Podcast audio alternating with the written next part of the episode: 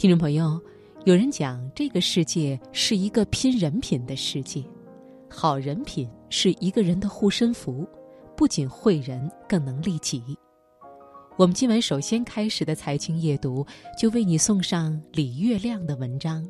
所谓拼运气，其实拼的是人品。选自《启迪与智慧》。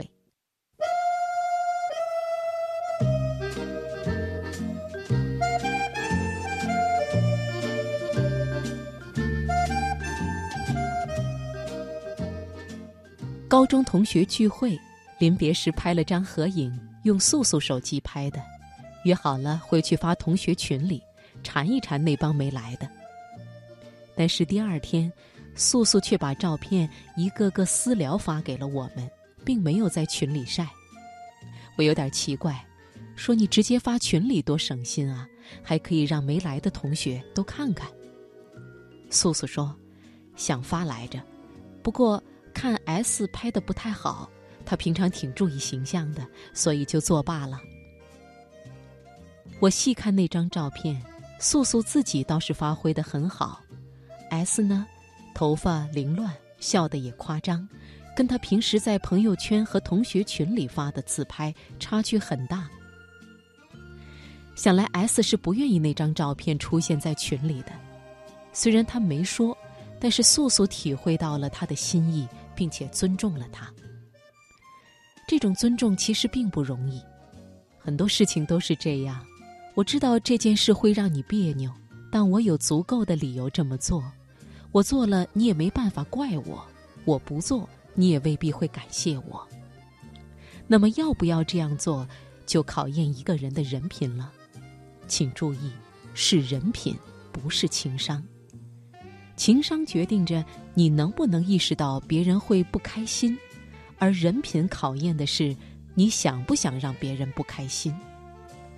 大部分人是有能意识到别人会不开心的情商的，却没有不想让别人不开心的人品。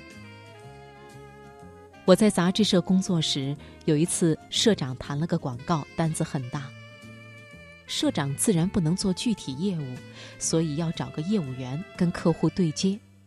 我们一致认为小韩做这件事很合适，因为他跟那家公司的老总是老乡，人也比较能干。那天社长约了老总下午见面，想叫着小韩一起，但是不巧小韩请假外出，手机又一直打不通。社长很急，临时喊来了另一个业务员小顾，说。下午你跟着我去吧。天上掉下个大单子，小顾喜不自禁，说：“太好了，我回去准备一下。”社长说好，又补了一句：“本来小韩去最合适，他跟那位老总是老乡，但是现在找不到他，没办法了。”这样啊，小顾想了一下，说：“小韩有两个手机号，他以前用另一个号给我打过电话。”我翻翻看能不能找出来。十分钟以后，小顾来找社长说联系上小韩了，他下午能过来。社长很高兴，连连点头说好。小顾出去了，社长看着他关上门，回头就竖了个大拇指，跟我说：“这孩子，这人品。”这是七八年前的事了。前段时间我和社长见面，偶然聊到小顾，我说起这件事，没想到社长也记忆犹新。他说：“虽然就是找个电话号码的事，但换一般人做得出来吗？那天要是小顾跟我去，单子就签他手上了，好几万的提成啊，对他可不是小数。